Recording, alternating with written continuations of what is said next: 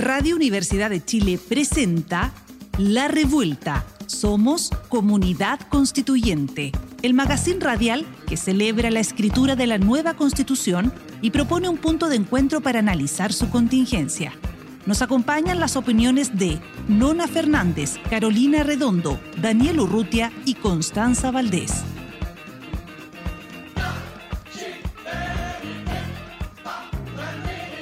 Buenas tardes, revueltos y revueltas. Comenzamos este magazine constituyente con todo el Nehuen en Radio Universidad de Chile con las máximas Nona Fernández y Bianca González. ¿Cómo han estado, queridas, esta semana? Muy bien, Dani, muy bien.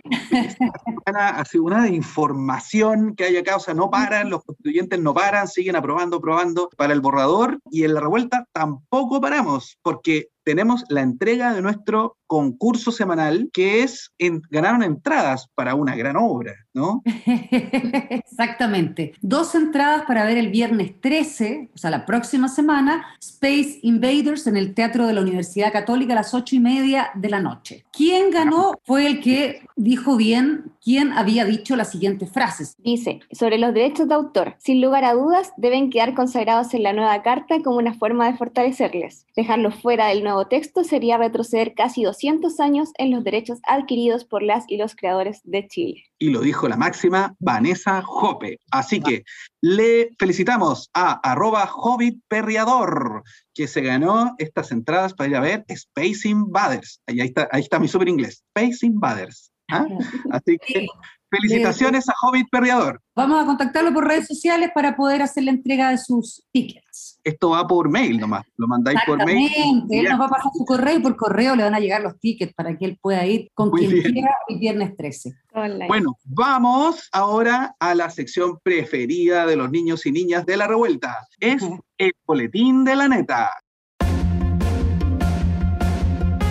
Quedan exactamente dos meses para que la convención entregue al presidente Boric la propuesta de nueva constitución. La tensión entre los convencionales aumenta a diario ante la presión de la última semana disponible para votar las indicaciones. Luego de la semana siguiente, el 16 de mayo, comenzarán las comisiones de normas transitorias, armonización y preámbulo. El objetivo de esta semana era que las distintas comisiones temáticas debatieran y elaboraran sus propuestas para la Comisión de Normas Transitorias, la cual está encargada de crear un informe que contiene las normas constitucionales que van a regular la forma en que progresivamente se va a ir implementando la nueva constitución.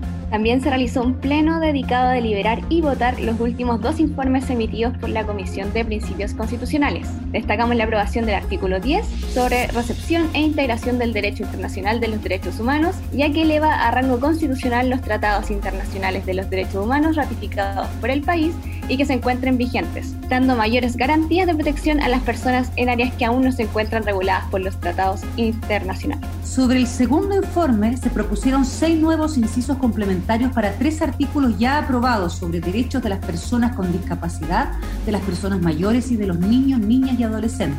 De los tres incisos propuestos para el artículo 11 sobre derechos de niñas, niños y adolescentes, destaca la creación de un sistema de protección integral de garantías que asegure la prevención de la violencia contra niños, niñas y adolescentes y la promoción y protección efectiva de los derechos de estos. La Comisión sobre Derechos Fundamentales modificó seis artículos, entre los que destaca el artículo 11 sobre el reconocimiento del trabajo doméstico y de cuidados. Dicho artículo ya tenía aprobado que el Estado reconocía que los trabajos domésticos son trabajos socialmente necesarios e indispensables para la sostenibilidad de la vida y el desarrollo de la sociedad pero se añadió que el Estado promoverá la corresponsabilidad social y de género, al mismo tiempo que implementará mecanismos para la distribución de los trabajos domésticos y de cuidados. Se llevó a cabo también la sesión plenaria, tras la cual se sometió a votación el informe reemplazo de la Comisión sobre el Sistema de Justicia, órganos autónomos de control y reforma constitucional. El informe fue aprobado en general por el Pleno y entre los artículos aprobados destacamos el de tribunales ambientales, el que en su primer inciso establece que es competencia de estos tribunales el conocer y resolver sobre la legalidad de los actos administrativos en materia ambiental, de la acción de tutela de derechos fundamentales ambientales y de los derechos de la naturaleza, la reparación por daño ambiental y las demás que señale la Constitución y la ley. Relativo a los órganos autónomos, se aprobó el artículo 2 del informe de justicia normativa que mandata a dichos órganos a componer sus plantas con un 50% de integrantes mujeres. También se aprobó el artículo 27 que crea la Defensoría del Pueblo, el que tendrá por finalidad la promoción y protección de los derechos humanos. Además, el Pleno dio luz verde a la creación de la Defensoría de la Naturaleza y de la Agencia Nacional del Agua, contenidos en los artículos 30 y 35 respectivamente. Por otro lado, el Pleno de la Convención aprobó íntegramente el artículo 37 sobre el Banco Central. En su primer inciso se determina que es un órgano autónomo encargado de formular y conducir la política monetaria y también deja en manos de la legislación la regulación de las instancias de coordinación entre el banco y el gobierno. En cuanto al derecho de asesoría jurídica gratuita, el Pleno aprobó la creación del Servicio Integral de Acceso a la Justicia. En esa línea se sumó al borrador de nueva constitución el artículo 13, el que reconoce que todas las personas tienen derecho a un proceso razonable y justo. La Comisión de Derechos Fundamentales votó las indicaciones presentadas al texto devuelto por el Pleno de la Convención. Entre ellas destacamos las siguientes modificaciones. El inciso séptimo del artículo 12 fue sustituido por uno del siguiente tenor. La Constitución garantiza el derecho a huelga de trabajadores, trabajadoras y organizaciones sindicales. Las organizaciones sindicales decidirán el ámbito de intereses que se defenderán a través de ella, los que no podrán ser limitados por la ley. En cuanto al nuevo Sistema Nacional de Salud, se sustituyó el inciso quinto del artículo 14 estableciendo podrá estar integrado por prestadores públicos y privados. La ley determinará los requisitos y procedimientos para que prestadores privados puedan integrarse al Sistema Nacional de Salud. El Pleno de la Convención procedió a la votación de las normas contenidas en el informe de segunda propuesta de la Comisión sobre Derechos Fundamentales. Entre las normas que superaron el quórum de los dos tercios, destacamos el artículo 21 sobre el derecho de las tierras, territorios y recursos. La iniciativa fue celebrada entre aplausos y abrazos de las y los convencionales de escaños reservados. La representante del pueblo cahuéscar, Margarita Vargas, señaló al respecto que hoy hemos avanzado, 200 años hemos esperado para que este momento histórico llegue. Tras la votación de este informe, se dio paso a la presentación, deliberación y votación del último informe de la Comisión de Forma de Estado. Entre aplausos y abrazos, fue aprobado el artículo 37, que establece la obligación estatal en el fomento de mercados locales, ferias libres y circuitos cortos de comercialización e intercambio de bienes y productos relacionados a la ruralidad. Este artículo viene a complementar las normas sobre ruralidades aprobadas el pasado 12 de abril. Además, se aprobó el artículo 55 de las instituciones estatales de educación superior. En este se establece que en cada región existirá al menos una universidad estatal y una institución de formación técnico-profesional de nivel superior estatal. Pero no todo fue aprobado. Entre los rechazados se encuentra el artículo 40 que proponía reconocer el derecho al libre uso, manejo e intercambio de semillas. El resultado fue recibido con gritos de decepción desde la gradería donde se encontraban campesinos y campesinas expectantes del resultado. Las reacciones llevaron a la presidenta a solicitar orden y silencio para continuar, junto con las intervenciones de distintos convencionales dando cuenta de la tensión interior en el hemiciclo. Uf, esta semana ha estado lleno de cosas. O sea, creo que el boletín de la neta más largo que hemos leído. Más largo. Y eso, y hay que decir que, claro, igual las cosas que terminaron de pasar que están pasando en este momento, falta todavía información, pero fue de una efervescencia tremenda. Y no lo dijimos todo. La Bianca sabe, no lo dijimos todo. Sí, eso iba a decir, y eso que faltan cosas. Muchas cosas, sí. Oye, y uno entiende también la, efervescencia. ¿ah? Yo creo que cuando uno escucha, pone, pone la, la, convención y escuchar, de repente se escuchan aplausos, gritos. Y claro, porque son cosas tan, tan esperadas, ¿no? Tan esperadas de que estuvieran, que de los mencionar, en que haya un reconocimiento. O sea, esas situaciones a todo lugar. ¿Qué, ¿Qué, les pareció? ¿Cuáles han sido las cosas que les llaman la atención, Anita? Traía algo para, para plantear que, tiene, que va un poco paralelo a lo, a lo que ha sucedido en la convención, pero que me preocupa mucho y que es parte de la preocupación que lanzamos cada programa. Y tiene que ver con la entrevista que se dio el sábado o el domingo pasado, ya no recuerdo, el fin de semana, a Marcela Cubillo en el Mercurio, y que de alguna manera va pauteando y va delineando cuál es la estrategia que ahora está tomando la derecha, entendiendo que, en resumen, ¿cierto? En resumen es esta idea de que podemos rechazar esta nueva constitución para poder armar otra, ¿cierto? Porque la tercera vía. Una tercera posibilidad, porque la que evidentemente se ha comprendido que no podemos ser tan trogloditas como para volver a la de Pinochet, y frente a eso la derecha un poco más progresista está ofreciendo esta tercera vía, y eso se está, y eso he visto toda la semana cómo se ha ido consolidando, se ha ido cuestionando, se ha ido reflexionando, y es efectivamente la estrategia que ellos están tomando para poder levantar el rechazo. Y me parece tremendamente preocupante porque se basa en, en falacias, porque efectivamente si rechazamos esta constitución, este proyecto de constitución, lo que vamos a tener es la constitución de Pinochet. Cualquier otra posibilidad es parte de, otro, de otra conversación, ¿no? Y eso mm. creo que tenemos que empezar a dejarlo súper en claro. No vamos a, a, a, otra cosa que no sea la constitución de Pinochet. Y una tercera posibilidad es una posibilidad que hay que entrar a conversarla, a legislarla, a volver a armarla. No es algo tan fácil y tan sencillo. Y me parece horroroso. No, de hecho, yo creo que no hay que ser ingenuos menos en esta parte. O sea, aquí hay una estrategia que está pensada, o sea, absolutamente pensada acerca de cómo, por ejemplo, instalar en redes sociales que si se rechaza rige la constitución de Lagos, o sea, claro, una parte, se pusieron bacheletistas más que la BIN, digamos, bacheletistas aliancistas, y están ahora diciendo que es la constitución del lago. Esto es falso y hay que decirlo en todos los tonos, porque la constitución del 80 es la constitución de la dictadura, no hay otra. Las otras son reformas, situaciones que eran para poder avanzar un poco, pero la constitución es la impronta de Guzmán y es la impronta de la dictadura y por lo tanto viene con la impronta de la violación a los derechos humanos. Eso no podemos perder el foco y no podemos perder tampoco la situación de que las personas que estamos por aprobar una nueva constitución, hay que trabajar en ello. Bianca, ¿qué, viste tú? Eh, no, o sea, es que yo puedo hablar también como desde que lo que veo en los plenos y se ve que constantemente, sobre todo convencionales de derecha, están como constantemente atacando las normas que se aprueban dentro de los mismos plenos. Entonces, es algo que también como que se ve dentro, en el interior del mismo órgano constituyente y que, bueno, yo creo que esto que emana como de la entrevista de Cubillos es como ya un último recurso como para tratar de, como eh, ver una salida como que no se apruebe la nueva constitución. ¿Sabes yo quiero citar a la CONI, porque la CONI se mandó un tuit esta semana que fue bastante aclaratorio. Dice, si se rechaza la nueva constitución, el proceso constituyente finaliza para todos los efectos formales y la constitución actual sigue vigente. Solo una nueva reforma constitucional que permite una nueva convención y elección de representantes podría continuar un proceso similar. O sea, no es algo tan sencillo, no es algo tan fácil y ya tenemos socialmente un desgaste tremendo con este proceso, que ha sido maravilloso y ha sido desgastante también. ¿Vamos a someter a la ciudadanía otra vez a esto? Yo creo que es de una irresponsabilidad y como tú dices, Dani, es una estrategia. Así lo, así lo, así se está pauteando, así se está delineando, ¿no? Sí, porque además juega con, efectivamente lo que tú dices, con el, la estabilidad del camino señalado, que pudimos estar de acuerdo o no en noviembre del 2019, digamos, para el tema del, estallido, esta salida, digamos, que se, se planteó, este camino constitucional, eh, pero claro, es súper,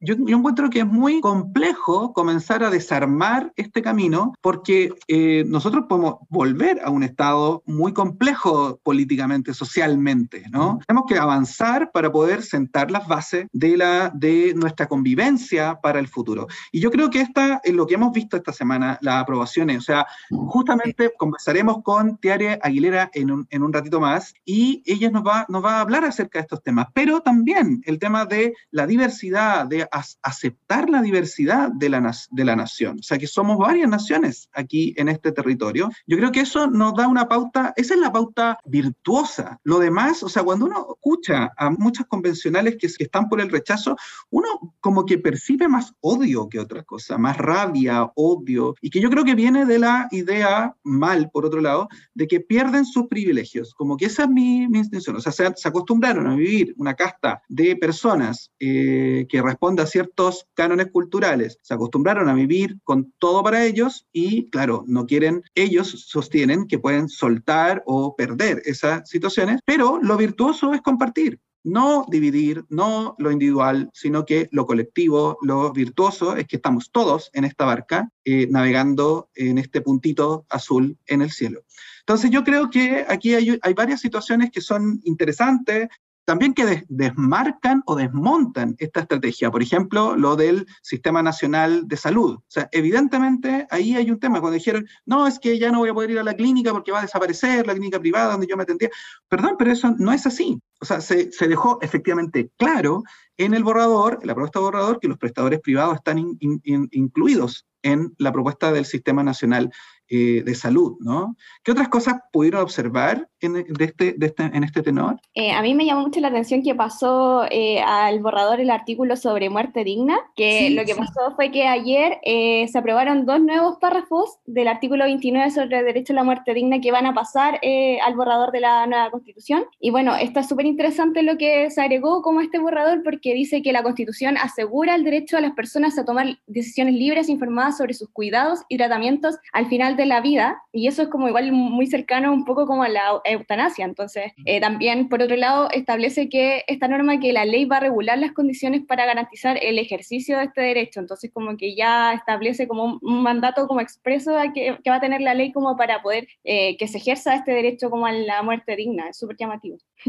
Sí, qué importante. Claro, y eso fue, y eso fue ayer. Eso fue, esto, eso fue algo que no nos cupo en el informe de lo que ocurrió qué importante. Yo también, Dani, quería, eh, quería eh, subrayar, lo dijimos igual en el informe, pero la creación de la Agencia Nacional del Agua, la creación de la Defensoría de los Pueblos, la, creación de la Defensoría de la Naturaleza, eh, son, son avances pero tremendos, son tremendos. De hecho, yo encuentro que ya es poético, es poético tener esas, esas organizaciones funcionando. Lo encuentro realmente importantísimo y, y habla de un, de un avance gigante eh, en lo que teníamos, en lo que somos en este momento y en lo que queremos ser, ¿no? bueno, esa es la, la, parte de la crítica de ciertos sectores también legales, digamos, respecto a que querían una constitución mínima, ¿no? Así como sin nada, muy cortita, solo principios. Claro, eso se entiende cuando tú tienes algo más o menos armado y que funciona, ¿no? O sea, como una, un estado social que va funcionando, que va avanzando, pero en un, en un territorio donde la desigualdad es tan profunda, donde el, el racismo y eh, esta, ¿cómo se llama? Esta eh, desigualdad, injusticia, son tan profundas en los territorios. O sea, pensemos en el agua, por eso lo que tú dijiste, Nona, respecto a la Agencia Nacional del Agua, de tener esto donde hay, donde están se da esta situación de que compran, tienen derechos de agua y venden al Estado el agua para que la gente tome. Entonces, es una situación en la cual se están enriqueciendo personas a través de un, de un recurso que pertenece a todos y todas, ¿no? Desde siempre, que es el agua, que, y, y ahora está mucho más claro, mucho más evidente en la Constitución de los principios, y va a tener que bajarse la ley respectiva, de que debe haber, estos bienes son comunes y pertenecen a todos y todas, no solamente a una persona para que se enriquezca en un lucro pequeño, individual y que en el fondo deja desprovista a la cuenca, desprovista a las comunidades de esto, porque sin agua no vive nadie. A mí me gustaría destacar otras cosas importantes que se aprobaron esta semana, em, normas que emanaron de la Comisión de Sistema de Justicia y que no alcanzamos a mencionar en el boletín, pero creo que son súper importantes también de conversarlas. Por ejemplo, eh, se aprobó el artículo 8 eh, y con, mucha, con muchos votos a favor, con 150 votos a favor. Entonces, eh, lo que establece esta norma es que em, es un deber del Estado otorgar asistencia jurídica especializada para proteger los intereses superiores de los niños, niñas y adolescentes. Y también me gustaría destacar eh, otra norma que es eh, em, un artículo sobre la compensación por privación de libertad sin condena, que ya pasó a formar parte del borrador de la nueva constitución también. Y este establece algo súper interesante, que dice que toda persona que sea absuelta, sobreseída definitivamente o que no resulte condenada, va a ser compensada por cada día que haya permanecido privada de libertad. Así que quería yo tengo, mi, yo tengo mis críticas ahí, ¿ah? yo tengo mis, dudas siendo, trabajando en eso. su opinión sobre eso, sí.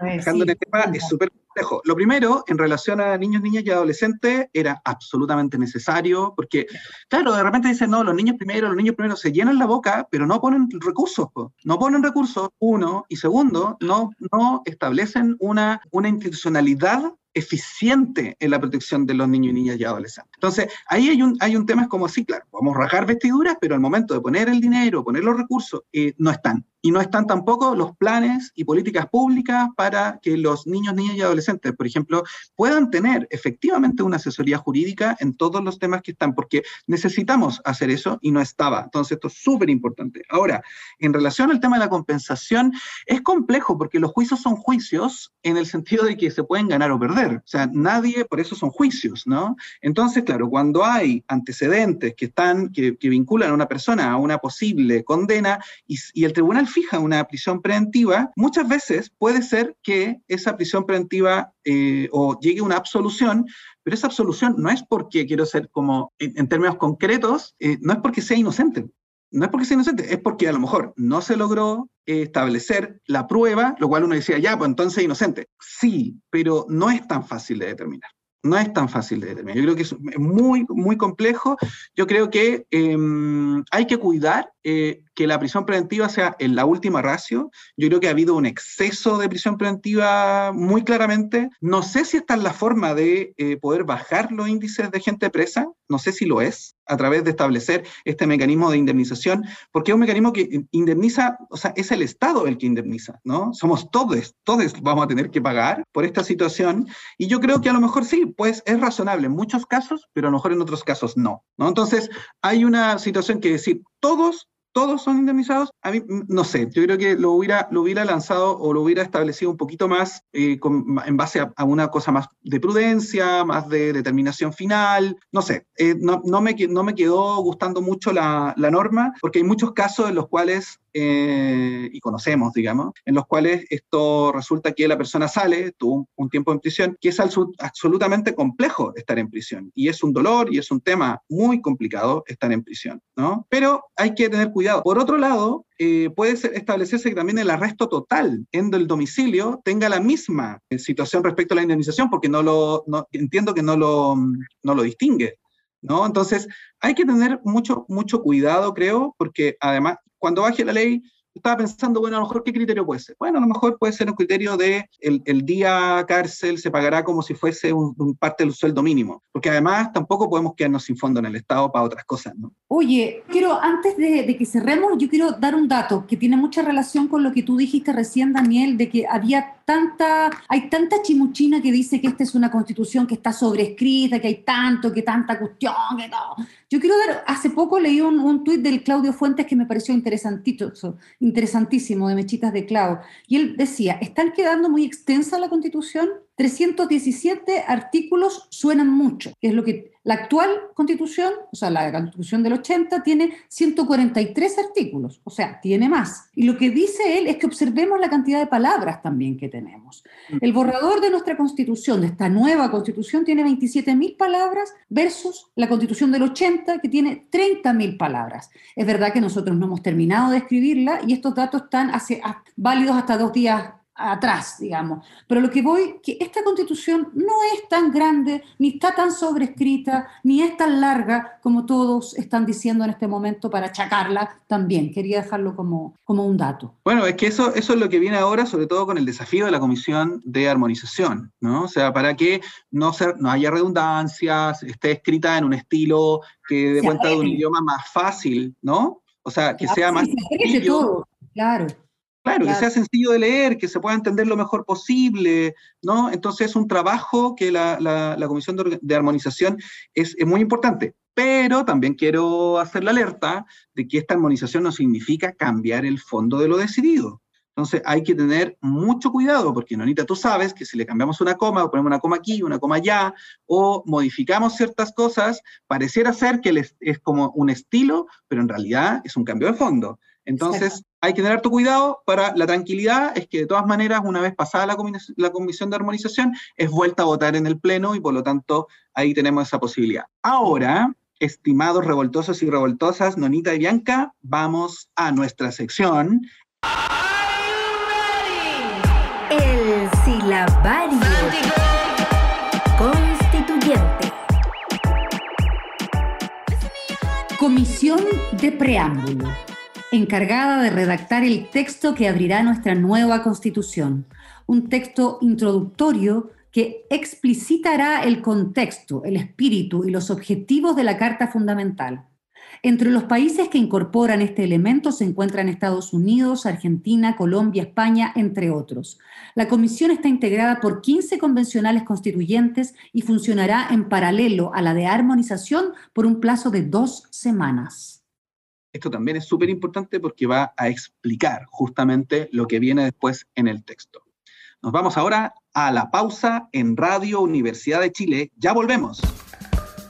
Ya volvemos. Sigue en la revuelta. Somos comunidad constituyente.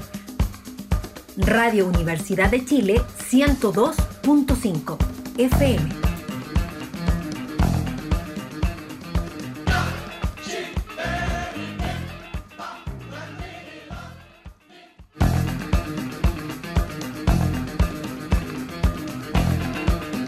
Sigues en la revuelta. Espacio para conocer la actualidad sobre el proceso constituyente.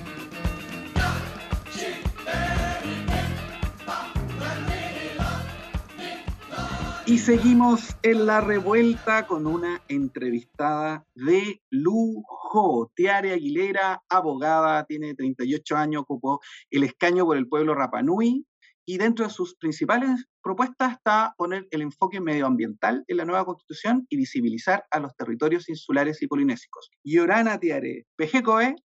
Ribariba, Yorana Corúa, Yorana Corúa Tatoa, Maururu Tepiri, em, muy buenas tardes, muchas gracias por la invitación. Cumplí años en el proceso por si acaso, así que... Ah, Pero, los 35, muy bien. Nosotros ya leímos por ahí que hiciste una maestría en la ciudad de Wuhan, en China. ¿Cómo, ¿Cómo fue eso? Y también una pregunta en relación a la mirada. O sea, la mirada oriental es más cercana a la mirada de las naciones originarias. ¿Qué tan de occidentales podemos ser en Latinoamérica, por ejemplo?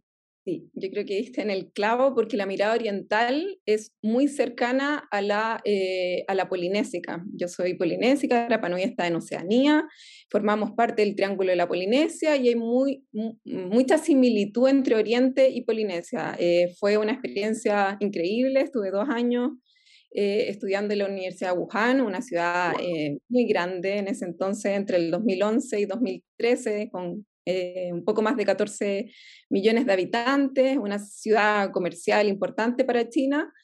Y bueno, la experiencia fue gracias a una beca de China que tiene con Chile, así que me permitió estudiar Derecho Internacional Público.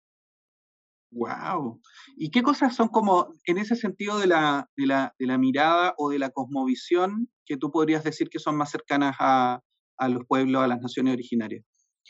Bueno, se dice que la migración polinésica viene desde Taiwán, desde, desde el oriente, por lo tanto hay mucha similitud con respecto al, a los idiomas, a los bailes, a las ceremonias, bueno, con, con, eh, con todo lo que implicaba esta migración durante siglos, pero Em, los chinos son, son bueno, eh, un país muy unido, eh, que trabaja de manera colectiva, eh, que entiende la colectividad, es algo que hay que destacar de Oriente. y también yo siento que desconocemos mucho lo que eso implica. y voy a poner solamente un ejemplo.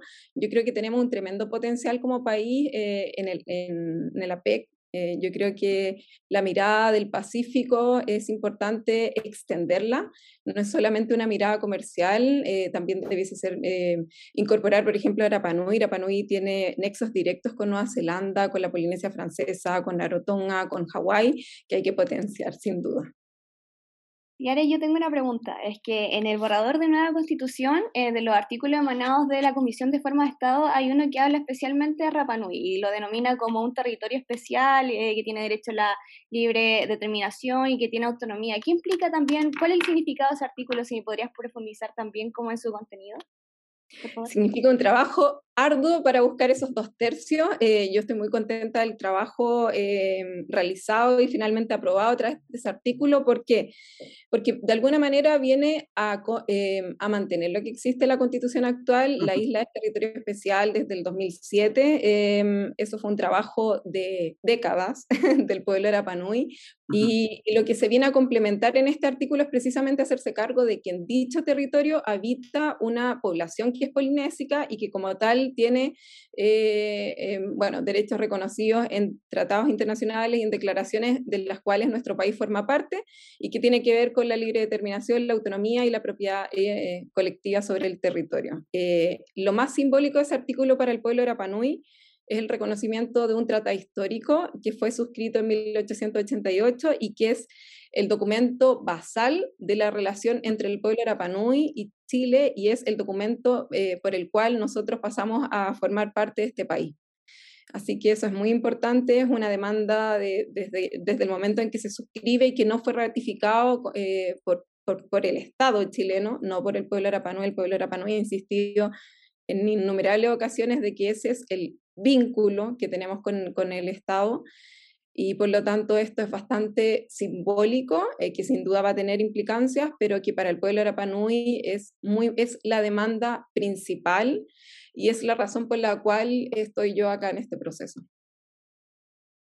Y Tiare, sobre lo mismo también, eh, nos gustaría que nos pudieses contar, o, también a la gente más que a nosotros, eh, ¿Qué le dirías tú a todas esas personas que están levantando, tanto en redes como en los medios más hegemónicos, con una desconfianza tremenda con la constitución porque dicen que esta constitución es una constitución indigenista?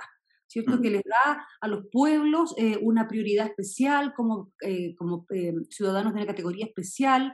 ¿Qué nos podrías decir al respecto? ¿O qué les podrías decir a ellos? ¿Qué confianza les podrías entregar al respecto? Bueno, yo creo que lo, lo, lo más relevante, especialmente para, para, mí como representante del pueblo de Rapanui, es que por primera vez tenemos participación en espacios como este. Yo creo que primero ha habido eh, una invisibilización de, nuestra, de nuestra existencia. Eso es importante decirlo. Yo en este proceso eh, me ha tocado más bien hacer un trabajo informativo y educativo con respecto a lo que significa el pueblo arapano y con respecto a lo que significa para Chile también eh, eh, esta relación con un territorio que está ubicado a 3.700 kilómetros y que forma parte de otro continente. Hay mucho desconocimiento del cual hay que ir paulatinamente informando y educando. Eso yo siempre destaco lo que este proceso significa en términos de eh, de, liberación, de poder poner tantos temas sobre la palestra y, opinar al respecto. Eh, con respecto a, la, a, lo que se ha, eh, lamentablemente, a mi juicio, desvirtuado esta como agenda indigenista o constitución indigenista, porque primero, bueno, tenemos la participación de 17 escaños reservados que son representativos también de sus respectivos pueblos. O sea, yo salí electa con un 43% de, de, eh, de, apoyo de mi pueblo, estoy trabajando constantemente con las autoridades tradicionales y represento a mi pueblo. Yo vengo acá con demandas que no son solamente para el pueblo de Arapanú, y eso también hay que entenderlo, que yo estoy tratando de, también de trabajar en artículos que, que nos hagan sentido a todos, no solamente al pueblo de Arapanui. Eh, pero Chile está bastante atrasado en términos de estándares de, eh, o sea, de incorporación de eh, legislación referente a derechos humanos. Los derechos sobre los pueblos indígenas son derechos humanos. Y en ese sentido hay que entender que estos son derechos que tienen que ser incorporados, que Chile lleva más de 30 años tratando de hacerlo y no ha podido estar, de alguna manera, no ha podido políticamente estar a la altura del desafío que eso implica. Yo son, siempre pongo como polinésica el ejemplo de Nueva Zelanda, que es un ejemplo de un país que, que nos asusta mucho y, y también es importante relevar que Nueva Zelanda desde 1860 viene tratando estos temas hay escaños reservados, hay participación del pueblo maori en los eh, en ministerios, tienen una ministra de Relaciones Exteriores, eh, tienen el reconocimiento de un tratado histórico, tienen un tribunal que se dedica principalmente a la restitución territorial y son, son instituciones que llevan trabajando muchos años. El maori, que es el idioma, se habla, la bandera flamea. Y esos son elementos que para Nueva Zelanda han significado unión, no división, todo lo contrario, han paulatinamente ido, eh, eh, eh, han construido estos puentes con el pueblo maori para estrechar estos lazos y, y finalmente se traduce en una convivencia armónica dentro de la diversidad que yo creo que a nuestro país le, hace, le va a hacer muy bien y que de alguna manera este proceso nos permitirá resolver conflictos que se vienen arrastrando no hace años, hace siglos, y que ningún gobierno de alguna manera se ha podido hacer cargo con toda la complejidad que eso significa. yo solamente me gustaría como que, la, que, los que nos están escuchando tuviesen la tranquilidad que lo que nosotros estamos incorporando en el borrador de la Constitución son derechos que se se, consagraron hace más de 10 años en la legislación internacional y que muchos países han podido ir acercando su legislación nacional a estos estándares y que hay que ver siempre esto como algo positivo. Chile siempre tiene que tratar de estar a la vanguardia, no solamente en términos económicos, sino que también aspirar a que los derechos humanos puedan estar consagrados en su legislación. Eso. siguiendo lo de, la, lo de la nona y la desconfianza, ¿Tú nos podrías explicar un poco el tema de los de las bajas, de las penas bajas en, los delitos sexuales de acuerdo a la, ley, la, ley cómo se llama Rapanui, eh, no, la ley como que se establecían, no sé en qué año fue, a lo mejor tú lo puedes recordar mejor. Eh, ¿Por qué? Porque eso ha sido una bandera también de, decir, oye, pero ya, pero van a establecer eh, juzgados indígenas, pero van a ser violadores de derechos humanos. van a Claro, van a pasar por encima, van a ser discriminadores, porque los indígenas son machistas. Entonces, ¿nos podríais explicar un poquito ese, ese tema el, respecto a, ese, a, la, en el fondo, la instauración de la justicia indígena y también por qué, por qué es eh, importante que haya quedado en el borrador? Sí, eh, yo creo que lo, más, lo, lo, primero que hay que señalar es que lo que se consagra en este borrador de constitución es el derecho, ¿ya? Eh, pero después, obviamente, esto tiene que ir aparejado con un, una discusión posterior que va a ser eh, el, el, trabajo duro de la implementación del pluralismo jurídico, eh, que tiene que ver con la dictación de ley y obviamente ajustado a lo que cada pueblo quiera desarrollar o puede desarrollar de acuerdo a su, a su cultura y a lo que, a lo que puede, a, lo que em, aplica, porque el pueblo arapanui con respecto al pluralismo jurídico no es algo que partiríamos de cero, es algo que funciona hoy en día con respecto a materias relacionadas con herencia, materias civiles, es hoy en día las autoridades tradicionales eh, que están eh, reconocidas en la ley indígena, no en la ley Pascua, eh, deciden eh, dos veces a la semana respecto a conflictos territoriales en materias de herencia y eso, eso es pluralismo jurídico. Con respecto a la pregunta que tú me haces, em, es muy interesante porque se ha confundido, se ha, se ha dicho en toda esta discusión de que la rebaja de pena y la implementación de la misma de manera atenuada eh, tiene que ver precisamente con este pluralismo jurídico. Eso no es pluralismo jurídico. La ley Pascua fue una ley que se promulgó en 1966 y fue a solicitud del pueblo arapanui, que desde 1888 hasta esa fecha no eran considerados ciudadanos chilenos. Nosotros no podíamos salir de la isla, no podíamos votar, no existía ninguna institución chilena en el territorio. Estoy hablando de 1966, no hace mucho tiempo. Entonces, después de la solicitud de una revuelta pacífica, esto siempre fue a solicitud pacífica al pueblo arapanui, fue, eh, se solicitó al presidente de esa época, a Frei Montalva, de que no se incorporaran como, como ciudadanos chilenos. Se promulga esta ley después de dos años de discusión, una discusión que se llevó a cabo acá, eh, en el continente, sin la participación del pueblo arapanui y los mm. legisladores de esa época consideraron que el pueblo arapanui era un pueblo que, donde no se hablaba español, que tenía otra cultura, que iba a ser muy difícil incorporarse de lleno a la legislación nacional. Por lo tanto, con esta mirada también bien paternalista y bien, mm. eh, eh, bien asimilacionista, decir, ellos no entienden mucho, son eh, una especie de incapaces relativos, por lo tanto, tienen que tener eh, rebajas en las penas porque, em, porque eh, tienen costumbres diferentes y bueno, y hay que no venía respaldado con ningún estudio antropológico, con conocimiento del lugar. En ese entonces se visitaba la isla una vez al año y por la Armada. Unas, em, unas visitas que no duraban más de tres, cuatro días para abastecer a eh, los eh, eh, marinos que en ese entonces administraban la Panui, porque la Armada administró muchos años la Panui.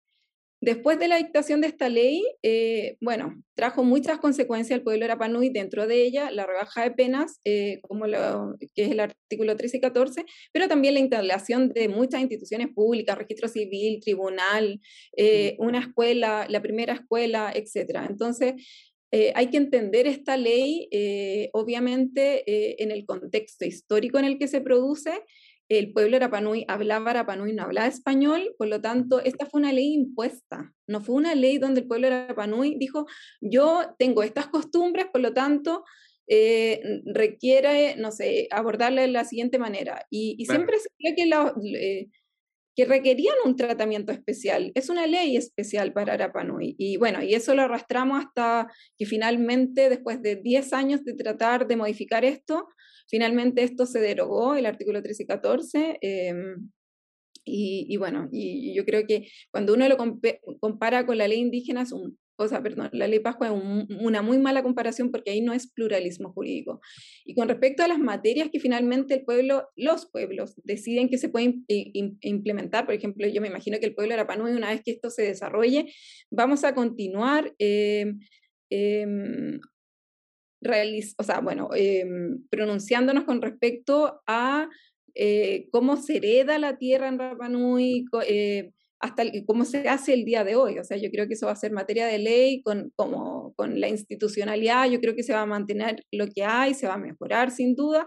No es un sistema paralelo, esto hay que, entender que el último, la última palabra finalmente, para que se entienda en simple, la tiene la Corte Suprema, o sea, es dentro del mismo sistema. Mm. Eh, y por lo tanto, el pueblo, el pueblo Arapanui tendrá que decir, yo dudo, y aquí eh, voy a ser muy responsable con, mi, con mis palabras, dudo que esto se aplique en materia penal. Yare, ah. eh, em, bueno, tú has sido una de las defensoras más arrimas de la autonomía regional, entonces te quería preguntar eh, de qué manera se ha ido configurando el tema del Estado regional y las eh, autonomías em, indígenas, y también te quería preguntar qué implicancias va a tener eso en la práctica, como en términos simples, para que la gente también lo pueda ir entendiendo.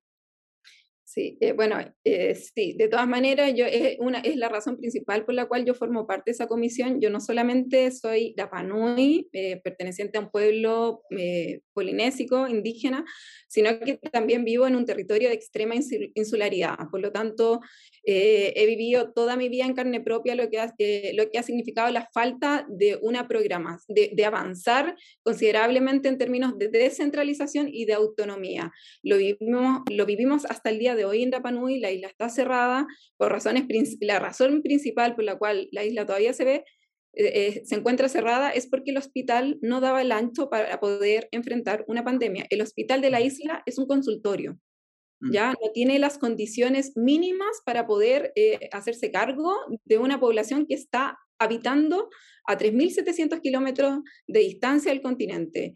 Y eso significa de que cualquier accidente un embarazo, un embarazo que tenga algún tipo de complejidad y las complejidades son múltiples en Rapanui porque no existen especialistas, eh, tiene que ser trasladado al continente eh, en un vuelo de cinco horas.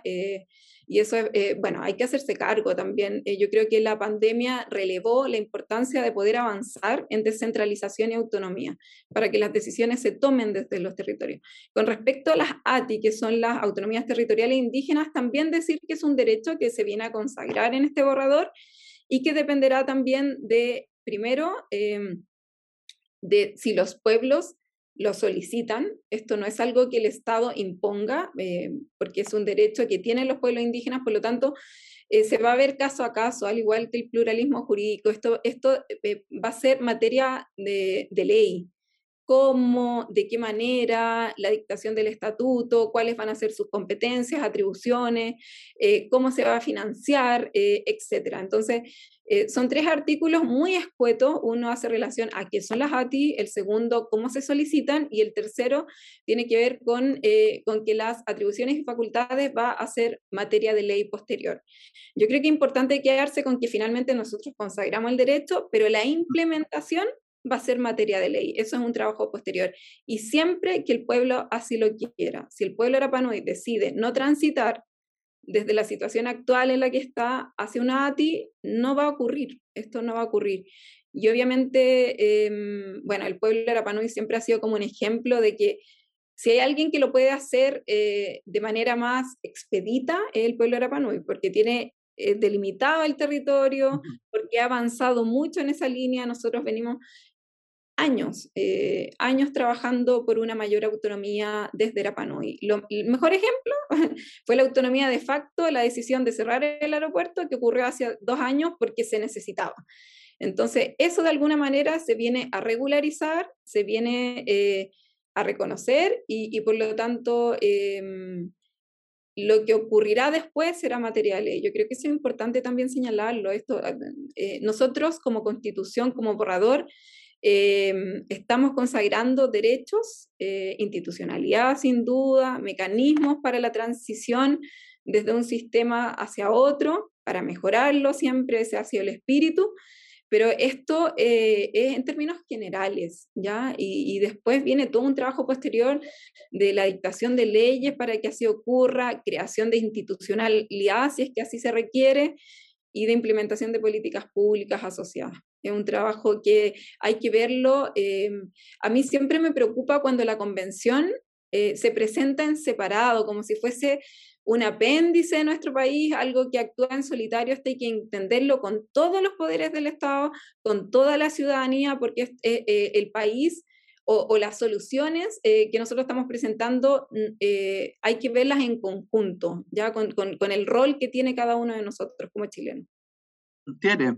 Tú dijiste en alguna entrevista al inicio del proceso, dijiste, voy a aportar con respeto, que es el MOA, voy a aportar con conocimiento, que es el Maramarama, y voy a aportar colectivamente a través del Humanga. ¿Esto lo has podido cumplir? Y eso te lo digo también en el sentido de que uno escucha a veces a ciertos convencionales y hay un racismo súper intenso. Entonces, ¿cómo, ¿cómo lo ves? Sí, yo creo que lo más doloroso, porque es doloroso, es doloroso escuchar cuando, eh, cuando eh, compatriotas, o sea, yo soy chilena, yo soy, mi, mi DNA es Rapanui, yo hablo Rapanui, eh, crecí en, en, la, en, pero yo soy chilena. Eh, y yo creo que lo más doloroso del proceso ha sido el desconocimiento hacia los pueblos, de, de, que muchos nos presentan como si fuésemos extranjeros, como si, si no formáramos parte del país. Y, y eso es división, eso es fragmentación, eso son, eh, eso, esas son palabras que se ocupan que, que son muy perjudiciales, que no, no conducen a, a lo que nuestro país hoy en día necesita. Y por otro lado, es eh, la insistencia en que los derechos que nosotros estamos consagrando, que no estamos inventando la rueda, esto ya está consagrado a nivel internacional y nuestro país además se obligó a través de, de la ratificación del, del Tratado del Convenio 169, de la Declaración de la ONU y de la OEA, entre otros instrumentos, de decir que estos no son derechos, de desconocer el derecho y muchos de ellos por abogados, que es lo más grave, desconocer que son derechos y de insistir tajantemente en todos los plenos que estos son privilegios. Y ahí yo creo que se produce un tremendo daño en el discurso, porque además eh, no hay un desconocimiento inocente, aquí hay mala fe. Eh, cuando un abogado eh, dice eso, yo lo encuentro muy preocupante y además de los cuales nuestro país no forma parte. Nosotros lo que estamos tratando de hacer de, de de que lo que nuestro país obligó a nivel internacional, de que se materialice eh, en nuestra legislación nacional y es algo que se viene discutiendo en Chile hace más de 30 años, o sea, el reconocimiento de los pueblos desde la vuelta a la democracia. Eh, la ratificación del convenio 169 se demoró 20 años de discusión. Eh, y así la participación de los pueblos, la institucionalidad social, no, no existe ningún ministerio que se haga cargo a totalidad de lo que significan los pueblos indígenas. Y esto tiene que ver con participación, con la implementación de derechos, con la creación de instituciones, políticas públicas, etc. Todo está desperdigado en distintos ministerios, en el Ministerio de Desarrollo Social, del Interior, esto se aborda de manera dispersa. Por lo tanto, yo creo que es una oportunidad país para consagrar derechos, no solamente con respecto a los pueblos indígenas, sino que derechos colectivos, derechos de, de, otros grupos minoritarios como las mujeres, los niños, las niñas, los jóvenes, eh, etc. Eh, la ruralidad, por ejemplo, que ayer discutíamos la ruralidad, eh, que, que, son elementos fundamentales de nuestro país. Y, y siempre entender que la diversidad enriquece un país. Nosotros tenemos presencia en dos, en dos, o sea, en tres continentes. América del Sur, Oceanía porque Rapa Nui es chileno y la Antártica. Y eso es diversidad, eso hay que verlo como algo positivo. Y eso es lo que hemos tratado de hacer en, en todo el proceso. Ha sido arduo, ha sido muy, muy difícil. Yo siento que nos falta mucha educación, mucha información. Por eso yo siempre que puedo trato de, de informar, porque siento que falta, falta mucha información. Siempre es importante como mantener los pies en, en, la tierra y entender que esto es algo macro, hay cosas que me pueden gustar o no, yo quizás la hubiese planteado de manera diferente, pero hay que entender lo, lo macro que está quedando en este documento final. Tiare, estamos llegando al, al, término de la entrevista, agradecerte mucho y queríamos pedirte un favorcito, dos en realidad. Uno era que pudieras eh, decirle, a los, decirle a los revoltosos y revoltosas de este programa cuál, por qué hay que aprobar la constitución el 4 de septiembre, la propuesta, y también un mensaje en Rapanui al final es importante que nosotros eh, decidamos en base a, lo que está quedando finalmente en el borrador de la Constitución. ¿Por qué aprobar? Porque nuestro país necesita avanzar urgente en muchos aspectos, eh, hay que mejorar nuestra legislación y, y hay que entender que esto es una Constitución, esto es macro, pero en términos de cuidado del medio ambiente, incorporación de la mujer, incorporación de nuestros pueblos, incorporación de derechos colectivos que estaban faltando, de mejorar la institucionalidad, de, transitar hacia una mayor descentralización y autonomía, eh, eso es lo que se está impulsando en este proceso. Obviamente no nos pueden gustar todos los artículos, es imposible complacer con un texto a todos los chilenos, pero hay que mirarlo en términos objetivos y macros. Eso es lo primero. Y bueno, eh, etahi aroha nui nui que akoru atato a maururu te piri, maururu te bananga, mo añan iribariba, peje, te anga o, o, mato, mo, mo anga te anga neita koa, haimoa, haimara marama, eh, haipuai, eh, mokoru atato, eh, etahi hai nui eh, maururu. Eh, bueno, el, fin, el, saludo final en la PANUI, agradezco la invitación, agradezco el espacio de diálogo, eh, espero que este proceso nos una como país, lo hacemos con mucho cariño, con respeto, con, eh, con mucha responsabilidad además, y, esperemos que esto pueda darle también respuesta a, a, a, a nuestros compatriotas. Eso, y muchas gracias por, por el espacio. Soy muy fan de la Radio Universidad de Chile, Maururu. Gracias, gracias Tiare. Suena tan linda la diversidad. Maururu. Todo va a estar riba, riba. eh, sí, de todas maneras, de todas maneras, muy, muy confiada.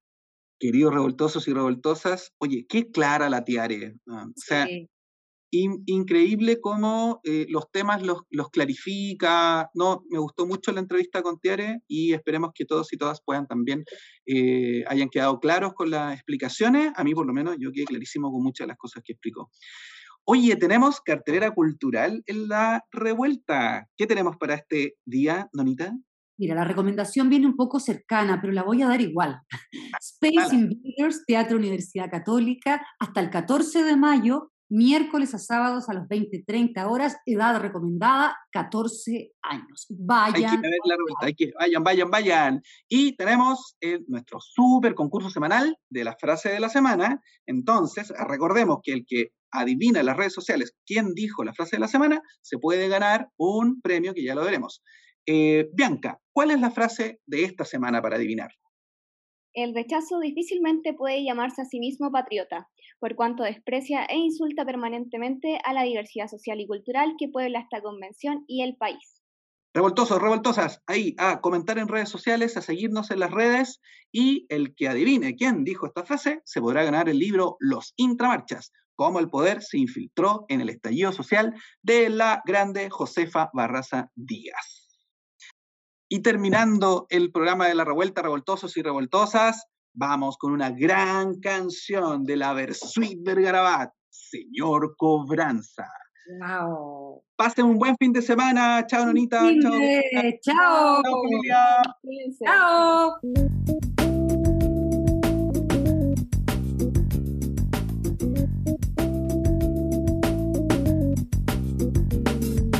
Voy a la cocina, luego al comedor la revista y el televisor, me muevo para aquí, me muevo para allá, no me apla a caballo, lo tiene que matar, que me vienen con chorizo, pero ya va a llegar, que cocinen a la madre de caballo y al papá y a los hijos, si es que tiene, o a su amigo el presidente no le dejen ni los dientes porque menen, menen.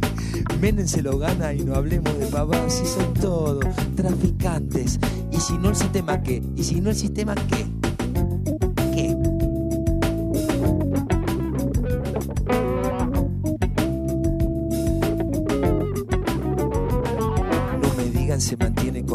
De los pobres, eso solo sirve para mantener algunos pocos. Transan, venden, y es solo una figurita el que esté de presidente, porque si estaba Alfonsín, el que transa es otro gil, son todos narcos, de los malos. Si te agarran con un gramo después que te la pusieron, se viene la policía y seguro que va preso y así sube la balanza. El precio también sube, también sube la venganza. Ahora va, y ahora que son todos narcos. Y el presidente es el tipo que mantenga más tranquila a nuestra gente. Lleva plata del lavado. Mientras no salte la bronca del norte, nos mandan palo. Ay, ay, ay. Uy, uy, uy. ¿Qué me dicen del dedito que le meten que Jujuy? Ay, ay, ay. Uy, uy, uy. ¿Qué me dicen del dedito que le meten que Jujuy?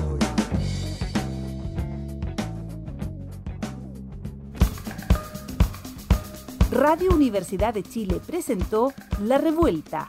Somos Comunidad Constituyente. El magazine radial que celebra la escritura de la nueva constitución y propone un punto de encuentro para analizar su contingencia.